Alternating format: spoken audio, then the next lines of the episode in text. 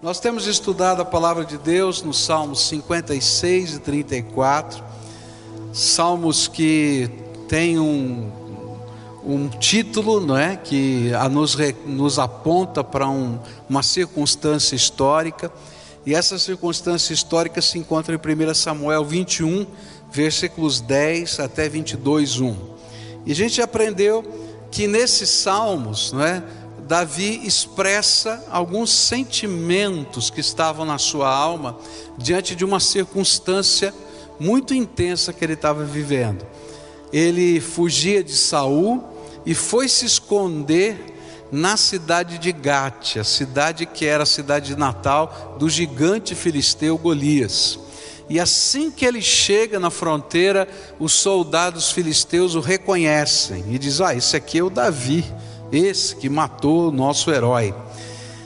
E então ele é preso, é colocado numa masmorra e ele se apresenta a Abimeleque, que era o título do rei, das, dos reis filisteus, chamado Aques. E Aques, então, é, quando, ele, quando ele se apresenta ali, certamente Davi disse: Agora eu vou morrer, não tem jeito. E Deus lhe dá uma estratégia, né? e a estratégia foi é, se fingir de louco e quando o rei Aques olha para ele e diz: Não tem louco suficiente né, na, na nossa cidade, você traz mais um para mim, manda esse homem embora. E aí ele vai embora. E eu até disse no primeiro sermão que a gente pregou a, duas, a semana passada, que não mandou só embora, mas deixou ele ir com a espada do gigante Golias na mão. Né? Essas coisas que só Deus faz. E Davi então expressa os sentimentos dele. Quais eram os sentimentos? O primeiro sentimento, no Salmo 34 e no Salmo 56, é de medo. Ele está morrendo de medo. Né? E aí então nós aprendemos como é que Davi pôde lidar com o seu medo. E a gente aprendeu então essas verdades sobre para a nossa vida. Hoje pela manhã nós estudamos o segundo sentimento de Davi, que foi expresso no Salmo 34. O Salmo 56 muito provavelmente foi escrito quando ele estava na masmorra lá em Gate. Mas o Salmo 34 foi escrito na caverna de Adulão, quando ele conseguiu sair ali é, ileso daquela cidade. E então o segundo sentimento expresso ali é o de louvor a Deus. E nós aprendemos hoje pela manhã algumas expressões de louvor a Deus que a gente tem que trazer para a nossa vida. E nessa noite eu queria continuar e finalizar o estudo desses dois salmos com o terceiro sentimento que veio ao coração de Davi. E esse sentimento está expresso no Salmo também 34. É interessante que o Salmo 34 a partir da metade para o final dele, ele se torna um ensino, uma série de recomendações de Davi. E o terceiro sentimento era exatamente esse: acrescentar ao seu louvor um ensino de como andar no temor do Senhor. E para que ficasse fácil decorar, ele faz isso na forma de um acróstico. Então, ele é um poeta, né? Então, cada frase na língua hebraica começa com uma letra diferente do alfabeto hebraico, na ordem do alfabeto, para que você pudesse decorar. Né? Então vamos dizer assim, A, não é? Então A, aí vem assim B, e não é bem isso, né? Aleph, Bet, e assim vai, mas, mas na língua hebraica, e você pudesse então lembrar de cada um desses ensinos. É, é interessante porque ele já havia feito alguma coisa de ensino através do testemunho. E ele convidou aqueles que eram sem esperança, que estavam na caverna de Adulão, a colocarem a sua fé em Deus. Mas agora ele também quer que os que colocaram a sua esperança em Deus possam aprender a viver os valores da fé. E ele então começa a expressar quais são os valores da fé que aqueles novos convertidos, vamos dizer assim, da caverna de Adulão, aquele povo que decidiu confiar em Deus, mesmo não tendo esperança, e eles então, nesse sentido, tomaram uma grande decisão: quais eram os valores que eles deveriam viver no dia a dia da vida. É interessante que Tiago vai dizer para a gente no Novo Testamento mais ou menos o que Davi vai dizer nesse salmo para a gente. Tiago vai dizer para a gente que a fé sem as obras é morta. O que Tiago está dizendo é que uma fé que não tem impacto na nossa vida e não faz diferença no modo da gente pensar e nem no modo da gente viver, ela não tem significado nenhum para nós.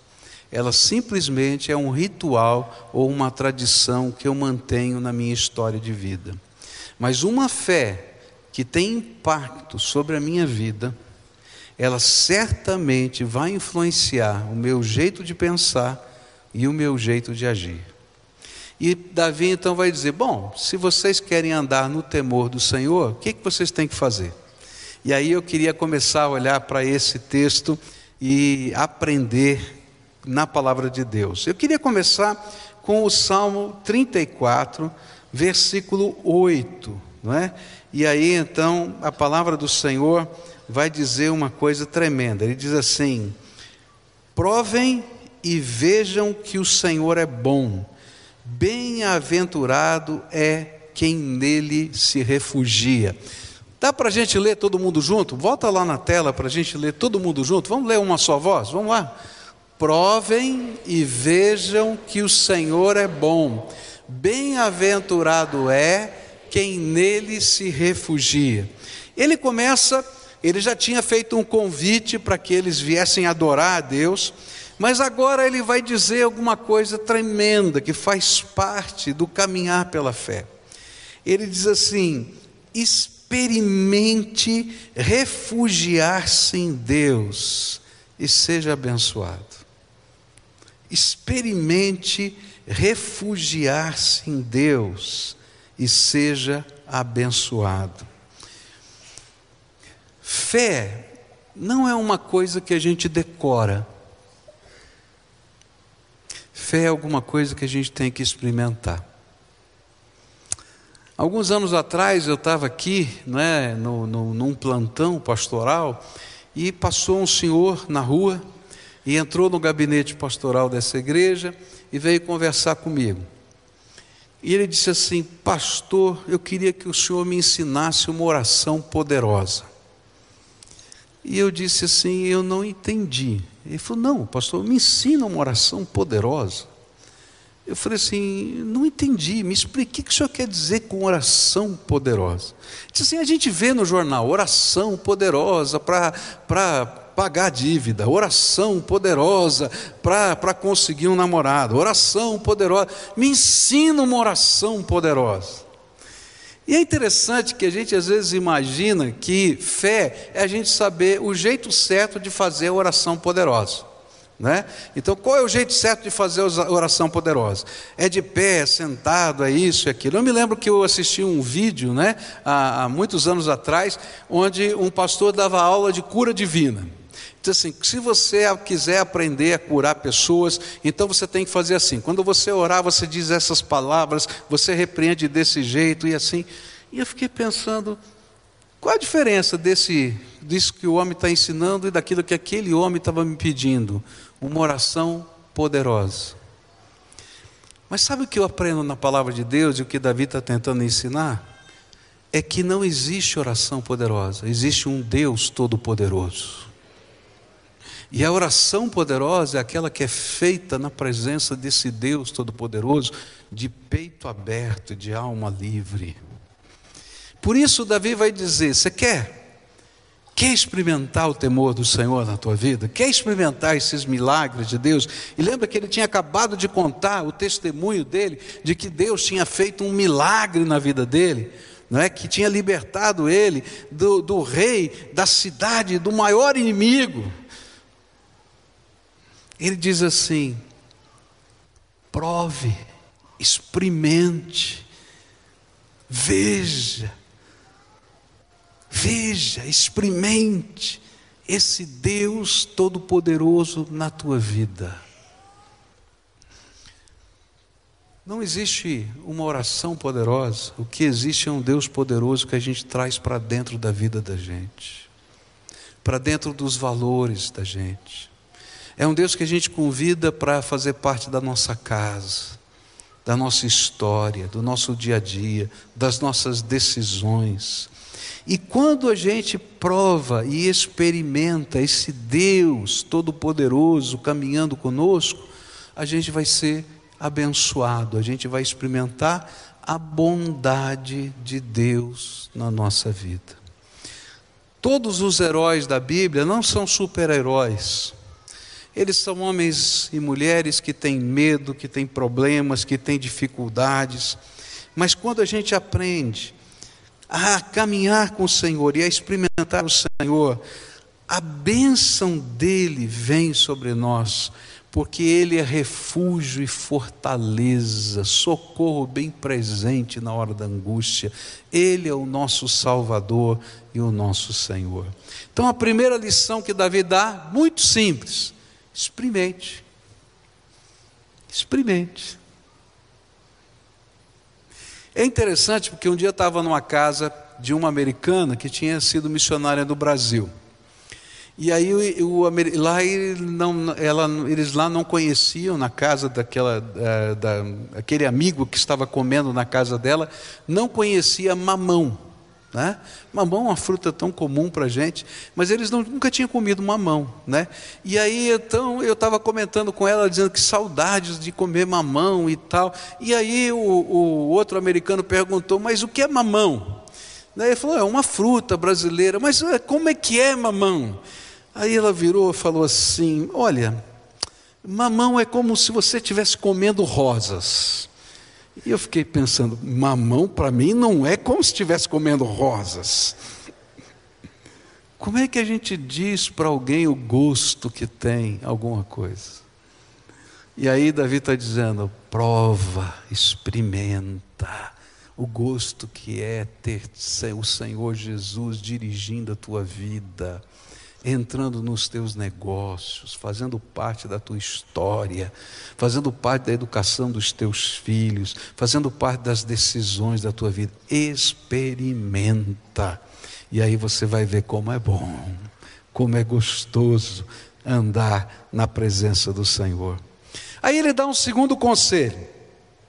O segundo conselho vai dizer assim para ele: ele vai dizer assim: tema ao Senhor e ele suprirá as suas necessidades. Verso 9 diz assim: Temam o Senhor, vocês que são os seus santos, pois nada falta aos que o temem. E a ideia é: busca esse Senhor, né? tema o Senhor, coloca o Senhor em primeiro lugar na sua vida, porque é Ele quem supre todas as nossas necessidades. A Bíblia diz que o temor do Senhor é o princípio da nossa da sabedoria. E é interessante isso, porque temer a Deus é o princípio da sabedoria.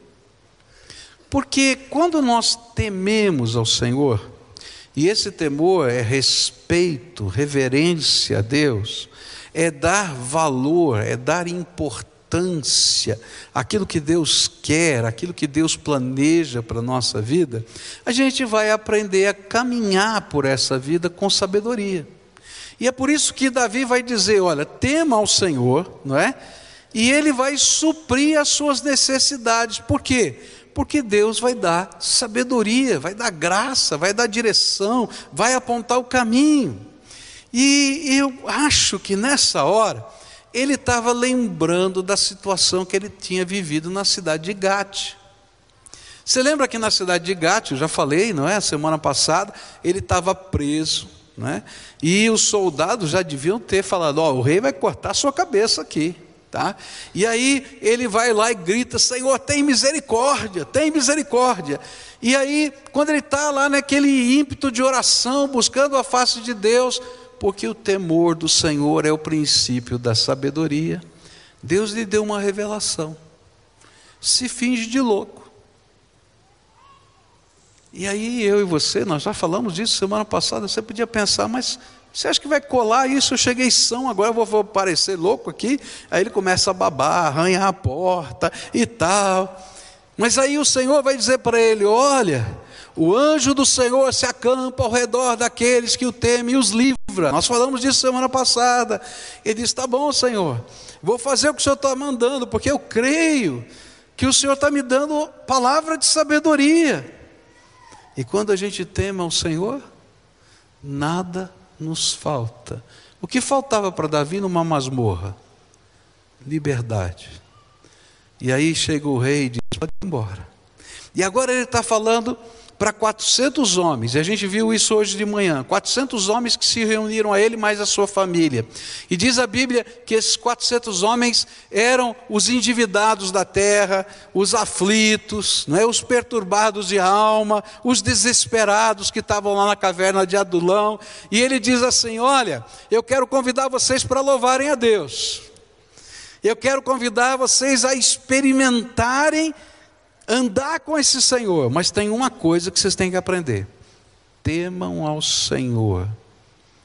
Permitam que esse Deus a quem você reverencia possa interferir em todas as áreas da sua vida. Porque se você não temer ao Senhor, você não vai deixar, se você não reverenciar esse Deus, você não vai deixar que ele entre em algumas áreas da sua vida. Algumas você vai ter privilégio de deixar Deus entrar. Outras você vai fazer questão que ele não entre, não é? Como uma história que eu já contei aqui para vocês há muito tempo atrás, de um jovem que estava orando para saber qual, qual devia ser, né, se ele devia ou não devia namorar com uma determinada moça. Né? E isso aconteceu mesmo. Né? Então ele foi lá, colocou a foto da moça na janela e disse assim: Senhor, se for da tua vontade, que a foto caia virada para cima quando o vento bater. Mas se não for da tua vontade, que a foto caia virada para baixo. Aí de repente bateu um vento, ele diz: Olha, eu não olho, olha, eu não olho. Quando ele olha e diz assim: Não valeu, Senhor, vamos começar tudo de novo. Tem muita gente dizendo para Deus: não vale, Senhor. Isso aqui na minha vida não vale. Isso aqui que o Senhor está me ensinando não vale. Isso aqui que o Senhor está me mostrando não vale. Mas Davi diz assim: tema ao Senhor e nada falta.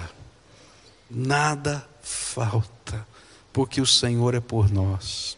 Terceiro conselho que ele vai dar para esses aflitos de alma que estão lá na caverna de Adulão. Ele vai dizer assim: Verso 10: Os leõezinhos passam necessidade e sentem fome, porém os que buscam o Senhor, bem nenhum lhes faltará.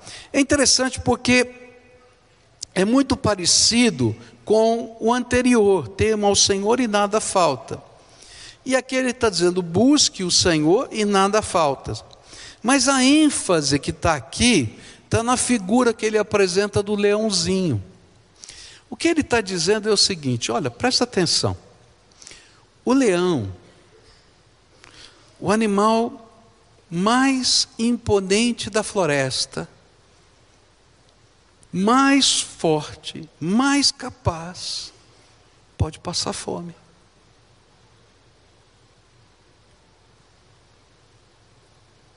Mas os que confiam no Senhor e que buscam o Senhor, não vai faltar nada. E sabe qual é a ênfase que ele está dando nesse versículo? É na força de Deus e na minha força.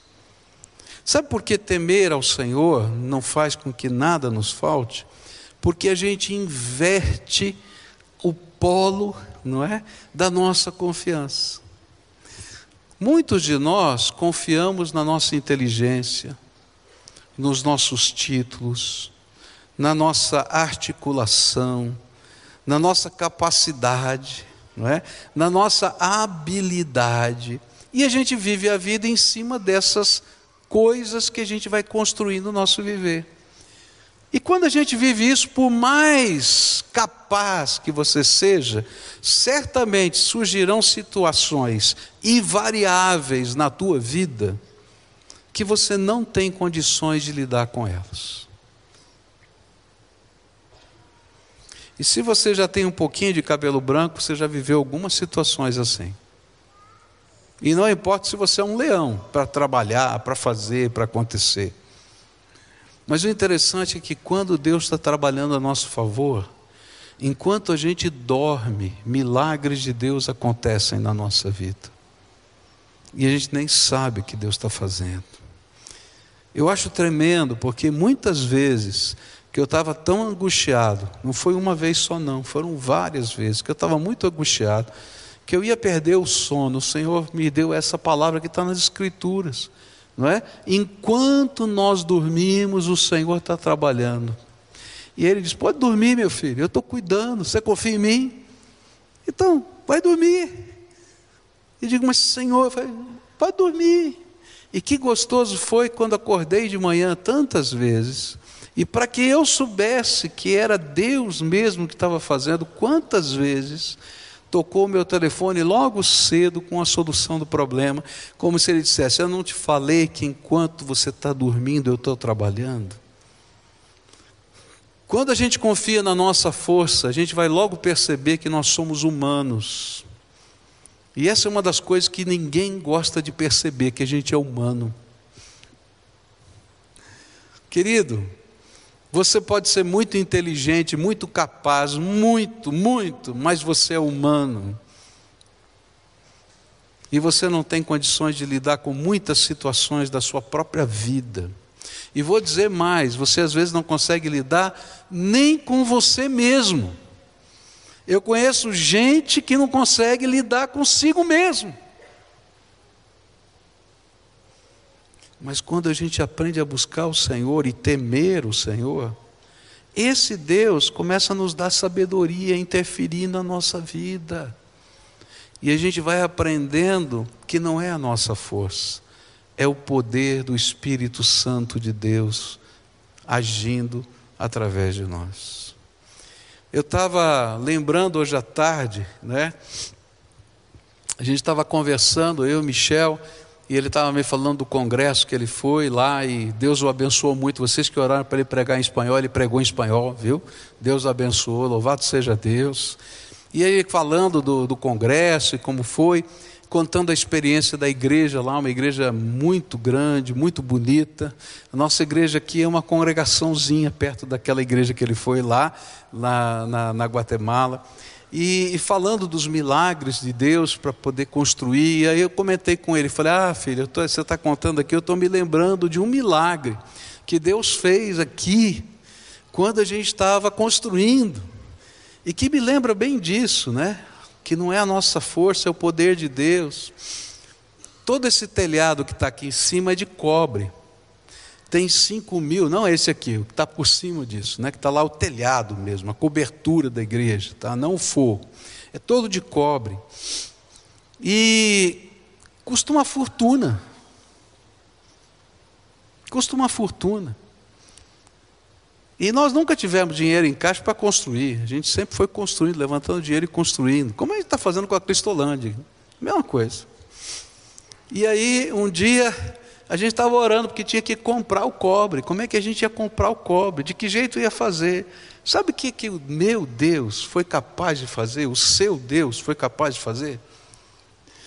Quando chegou a época do comprar o cobre, as commodities de cobre chegaram ao menor valor histórico de todos os tempos. E aí a gente viu a resposta de Deus: compra todo o cobre de uma vez só. Compramos as commodities do cobre. Você sabe, compra commodity para entregar depois, né? Compramos todas as commodities, levantamos o dinheiro, Deus nos deu. E aí começaram a chegar aquelas, aquelas coisas imensas, né, com aquele cobre enrolado. A gente nem sabia como é que ia colocar o cobre lá em cima, mas a gente já tinha todo o cobre, porque Deus tinha feito baixar as commodities do cobre. Não é a nossa força, é o poder de Deus que age na nossa fraqueza.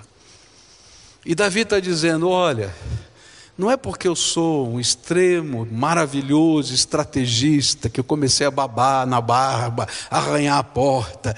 É porque tem um Deus tremendo.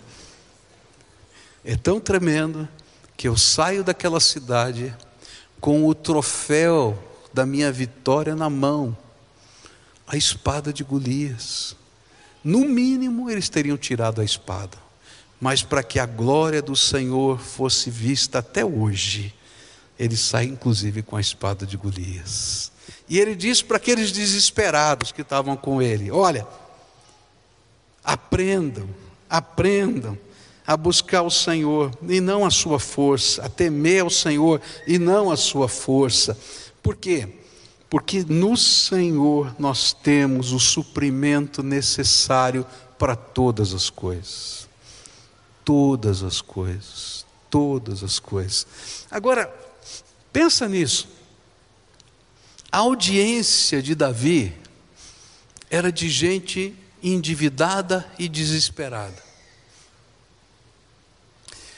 E eu queria que você entendesse que ter dívidas naquele tempo era um pouco diferente do que ter dívidas hoje. Uma das coisas que era feita, que eram uma das coisas que era feita quando alguém tinha muitas dívidas, era tomar os seus filhos como escravos para pagamento da dívida. Você pode entender o coração daquelas pessoas que estavam na caverna? Davi, você não sabe o que está acontecendo. Vão pegar o meu filho e levar como escravo, como garantia da minha dívida. Enquanto eu não pagar, meu filho vai trabalhar como escravo. Minha família vai ser espalhada. Esse é o povo que estava lá, desesperado. E aí ele vai dizer uma coisa assim: olha, se você aprender a temer ao Senhor, e se você experimentar a presença de Deus na tua vida, não vai ser a tua força, vai ser o poder de Deus que vai entrar nas situações mais complicadas da sua história, para as quais você não tem resposta e nem solução. E cada dia, enquanto você espera o teu milagre, Deus vai dar uma sucessão de pequenos milagres, como a gente estudou hoje de manhã não é? O milagre de hoje vai acontecer enquanto eu espero aquela resposta de Deus. Por quê? Porque Ele é o supridor da nossa vida, Ele está no controle de todas as coisas. Ele vai continuar a, a ensinar a esses homens que estão na caverna com Ele, e Ele vai dizer que eles devem ensinar os seus filhos a temerem ao Senhor. E verso 11, 12, versos 11 e 12 diz assim: Venham, meus filhos, e escutem, eu lhes ensinarei o temor do Senhor. Quem de vocês ama a vida e quer longevidade para ver o bem? E aí há algumas coisas que a gente precisa ensinar pessoas, especialmente os nossos queridos. O temor do Senhor não é uma coisa particular ainda que seja uma, uma experiência minha, não é uma coisa que eu tenho que guardar exclusivamente para mim. Não existe bem maior que eu possa dar para alguém que eu amo do que ensinar a temer a Deus. E é por isso que Davi vai dizer: Olha, meus filhos, falando para aqueles homens, e também representando o que Deus faria na vida deles, inclusive com esses filhos que estavam lá para ser presos como escravos. Diz assim: ensinem a temer a Deus, para que eles possam ter as suas experiências com o poder de Deus. O temor do Senhor não é uma doutrina que a gente ensina, ainda que tenha doutrina. O temor do Senhor não é um rito, ainda que tenham ritos. O temor do Senhor é uma experiência com o Deus vivo e todo-poderoso que nos visita. E quando Ele nos visita, algo extraordinário acontece aqui dentro da gente. E aí a gente vai ter que passar essa verdade para outras pessoas que sejam significativas para nós. E Ele vai dizer: sabe por quê? Porque se você quer que os teus filhos tenham uma vida boa, próspera e longa, não é? eles precisam aprender o princípio da sabedoria que é o temor do Senhor. E na linguagem do Novo Testamento, Jesus disse assim: que aquele que vem a Jesus e aprende esse temor com Jesus, vai ter vida abundante.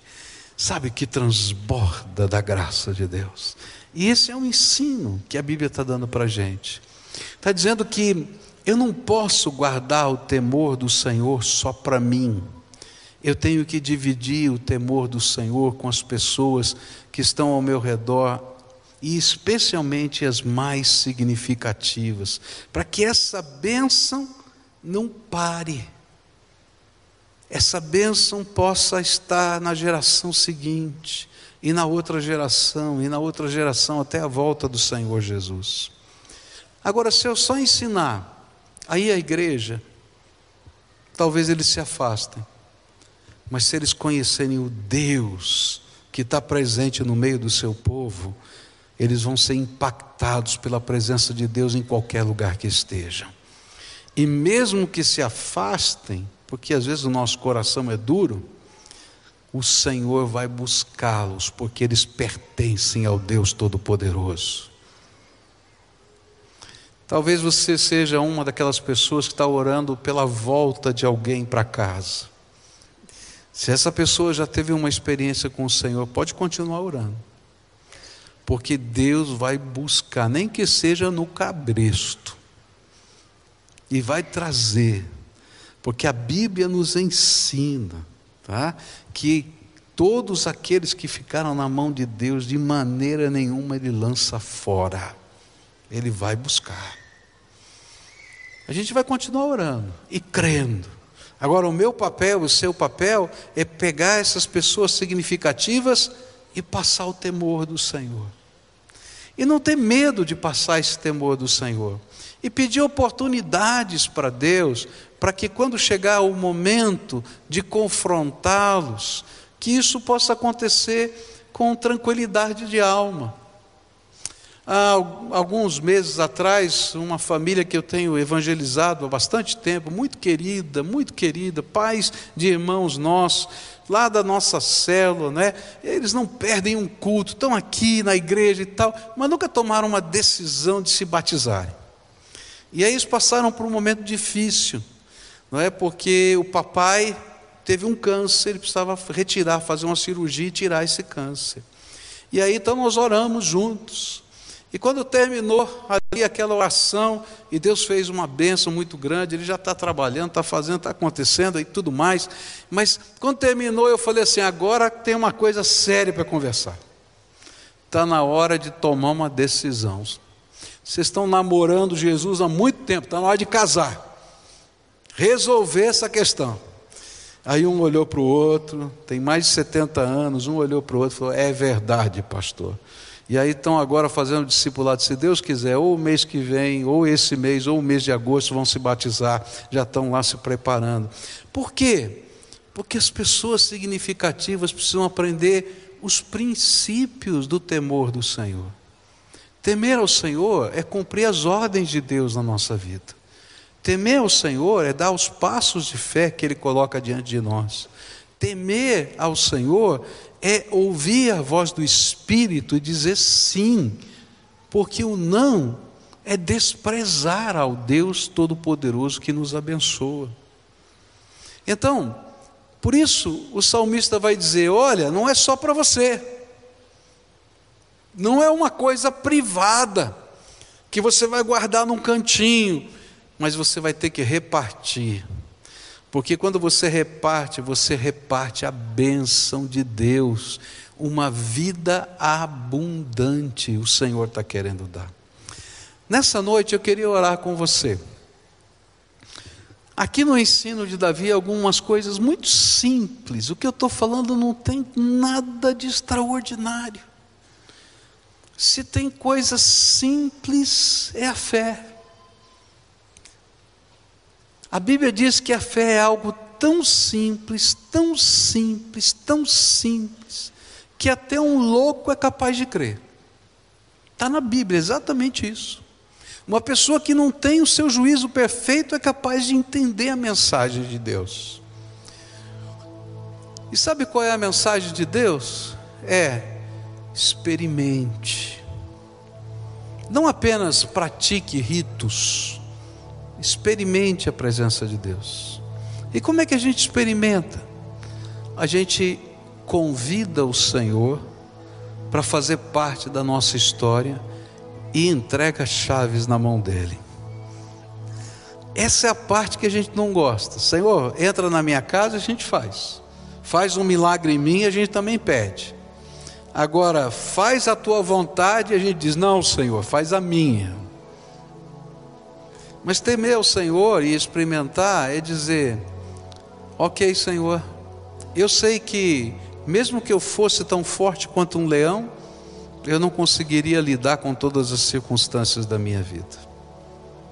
Mesmo que eu fosse tão inteligente como o mais sábio dos homens, eu não saberia resolver todos os problemas e todas as situações. Mesmo que eu tivesse todos os recursos, ainda o imponderável seria aquilo que eu não consigo lidar ou fazer. Mas não há imponderáveis para Deus, nem limites para o Senhor. Por isso ele diz: provai e vede que o Senhor é bom. Experimenta. E aí, Senhor, eu quero não somente experimentar a experiência de um culto, mas de um compromisso contigo, de seguir os teus passos, de fazer a tua vontade, deixar que a tua palavra influencie as minhas decisões, me mostre o caminho, me ensine a decidir, a fazer negócios, a construir o meu casamento, a educar os meus filhos, a construir uma carreira segundo os valores e princípios do Senhor, mesmo que pareça uma loucura aos olhos humanos. Ah, queridos, quantas vezes já me chamaram de louco, você nem imagina. Mas eu não estou nem aí, porque eu quero ser aprovado por Deus e se ele me aprova, eu não estou nem aí com os outros. Muitas pessoas vão chamar você de maluco, vão chamar você de fanático, vão chamar você de doido, que você quer saber a vontade de Deus, como é que vai ouvir a voz de Deus. Não dá bola não, porque quando Deus fala ao nosso coração, a gente sabe que Ele falou com a gente. E não tem como, não tem. E aí vem os sinais, grandes e pequenos. Para um crente, para uma pessoa que crê, Davi dizer: O Senhor me livrou das mãos do rei de Gate. As pessoas vão dizer aleluia. Para um incrédulo, eles vão dizer: Esse homem teve muita sorte. Não é verdade? Mas a gente vai aprendendo que é sorte demais, né? Porque o Senhor está fazendo coisas tremendas da nossa vida. Nessa noite eu queria convidar você a experimentar algo novo de Deus. E para experimentar, a gente tem que fazer entregas. E talvez a entrega mais difícil de se fazer sou eu mesmo. Se eu pedisse para você entregar alguma coisa que está na tua casa, diante de uma luta, de uma batalha que você está vivendo, você logo faria um voto: vou lá trazer, entrego aqui. Pastor, senhor garante. Mas não é assim que funciona. Sabe por que às vezes os votos confundem a gente? Porque a gente acha que pode comprar a Deus com alguma coisa. O voto não é para comprar a Deus, para ele que ele faça o que a gente quer. O voto é uma dádiva de amor que a gente oferece porque ele já fez algo na nossa vida. Você entende o que eu estou falando? Ele já tocou o nosso coração, ele já mexeu na nossa história. Eu não compro Deus. Eu fui comprado pelo sangue de Jesus vertido na cruz do Calvário. E a obra de Deus é graciosa, é entrega de Deus. Então nessa noite eu queria convidar você a tomar algumas decisões bem sérias na tua vida, simples, mas que são a base da fé. Decidir experimentar o poder de Deus na tua vida e a presença do Senhor. Eu quero isso na minha vida. Segunda coisa, fazer um pacto com Jesus. De hoje em diante, Senhor, ainda que eu seja pecador e eu sei que vou pecar, eu desejo que a tua vontade se revele para mim, porque eu quero temer o Senhor e colocar em prática a tua vontade. Terceira coisa, eu vou falar para todas as pessoas significativas para mim, e eu vou compartilhar com sabedoria o que o Senhor tem feito na minha vida, porque o Senhor é digno de ser louvado, e são os meus testemunhos que vão poder mostrar para essas pessoas que o Senhor é bom e a sua misericórdia dura para sempre. Para alguns serão os filhos, para outros serão os netos, para outros serão os pais. O que eu tenho de adolescente nessa igreja orando pela conversão dos pais? Você não faz ideia. Dizendo, Jesus, salva o meu papai, salva a minha mamãe. Esses são os únicos crentes na casa deles. Orando, jejuando. Quando você vem aqui num culto dos segredos, o que tem mais é pai e mãe que eles trazem.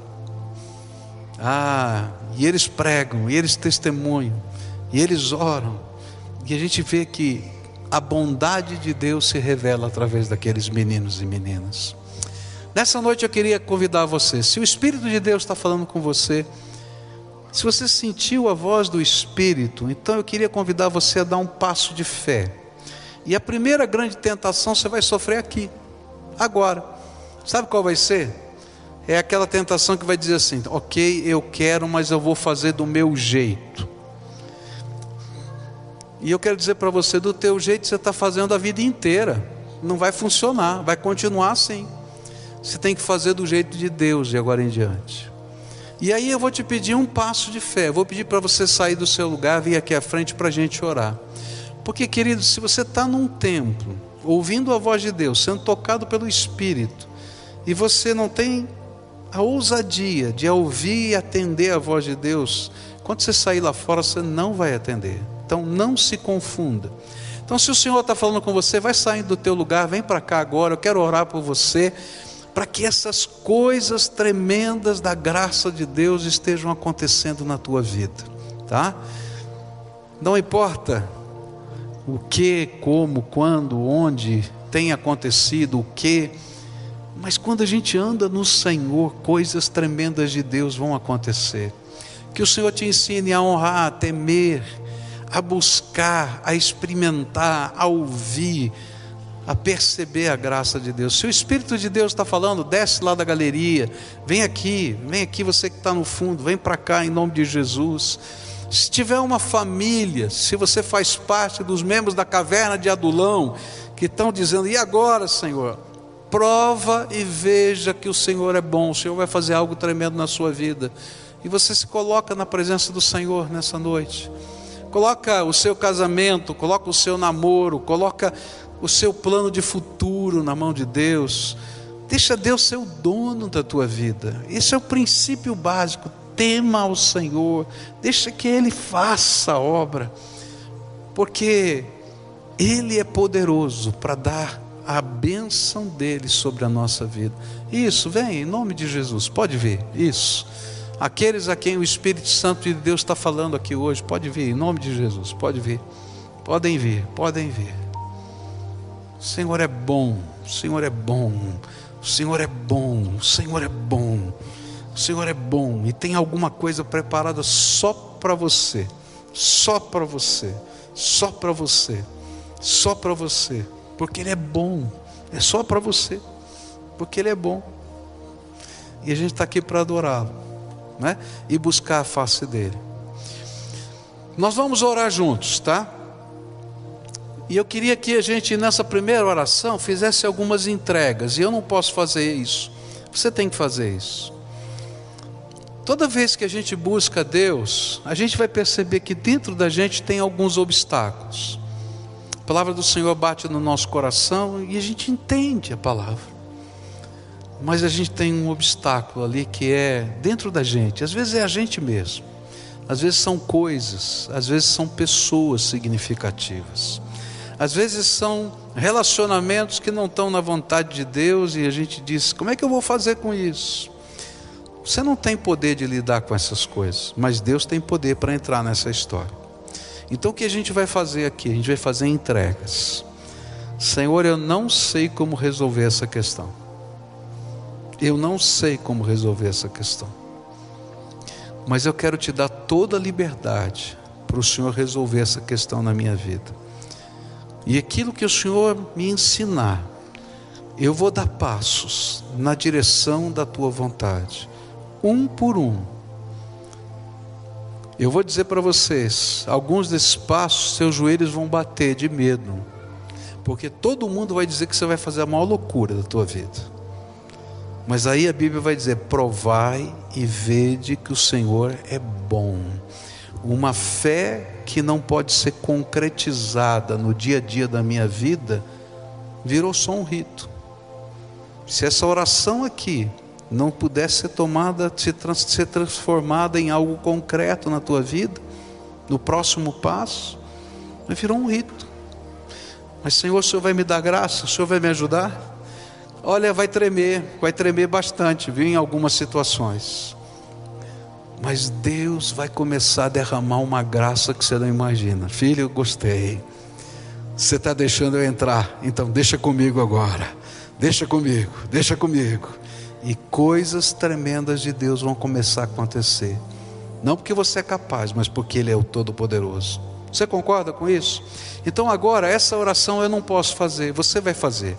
Senhor, essa coisa aqui que está no meu coração, essa coisa que faz parte da minha história, isso que o Senhor me revelou agora, que está tocando a minha alma, eu quero entregar a autoridade para o Senhor. Eu não sei como é que vai ser, estou morrendo de medo. Mas eu falei que o primeiro sentimento de Davi foi medo, não foi? Então você está bem acompanhado, tá? Então entrega para o Senhor e diz: Senhor, eu te dou toda a autoridade para o Senhor trabalhar na minha vida. Se no passado você, você fez algum compromisso, algum pacto espiritual que te aprisiona de alguma maneira, às vezes a gente nem sabe né, direito, mas a gente faz coisas e depois o Espírito de Deus diz: Isso aqui não foi para mim, não, não gostei disso. Então você diz: Eu quero renunciar a esses pactos e compromissos na tua presença para fazer um pacto e um compromisso com o Senhor da minha vida. Tu has de ser o único Senhor da minha vida. Você pode dizer isso para Ele? Tu has de ser o único Senhor da minha vida. Talvez você precise de libertação. Tem algumas coisas que já, você já tentou tantas vezes e não conseguiu. Eu preciso de libertação. Então você vai dizer: Senhor, prepara aquelas pessoas que vão ser ajudadores meus nos passos de libertação. Porque às vezes a gente precisa de pessoas que vão caminhar conosco nessa jornada. Se Davi ficasse sozinho, ele não ia conseguir. Por isso Deus mandou a família dele e mais 400 pessoas, para que ele pudesse, junto com elas, trilhar os dias que viriam pela frente. E Deus faz isso. Então faz esse pacto com o Senhor. Se Deus te mandar ajuda, aceita a ajuda. Agora quero orar por você. Pai querido, em nome de Jesus que nós estamos reunidos aqui, falamos isso desde tanto, desde o começo desse culto. E aqui tem, Senhor, um grupo de pessoas que o Senhor está trabalhando a alma. Eles não vieram aqui hoje por acaso, eles vieram porque o Senhor os trouxe aqui. Tua palavra nos diz que o Senhor os ama antes que o mundo existisse. A tua palavra nos diz que quando eles foram gerados no ventre da mãe, eles não foram gerados só pela vontade da carne e do sangue, mas eles foram gerados porque o Senhor tinha um plano e um propósito eterno na vida deles. A tua palavra nos diz, Senhor, que todo aquele que viesse ao Senhor, de maneira nenhuma o Senhor lançaria fora. A tua palavra nos diz que o sangue de Jesus, o teu filho, é suficiente, é poderoso para lavar, para perdoar todos os nossos pecados. A tua palavra nos diz que o Senhor é fiel e bom e a tua misericórdia dura para sempre. Então, Pai, eu quero te pedir uma bênção agora. Abre as janelas dos céus e, Senhor, sela a entrega que eles estão fazendo com o selo do teu Espírito Santo. Pai, tu sabes que nós não temos como resolver muitas das questões da nossa vida, porque se o Senhor não entrar, e se o Senhor não revelar o teu poder, vai continuar tudo do mesmo jeito. Seja o fiador da vida deles. E nesta hora coloca o selo da fiança, o teu Espírito Santo.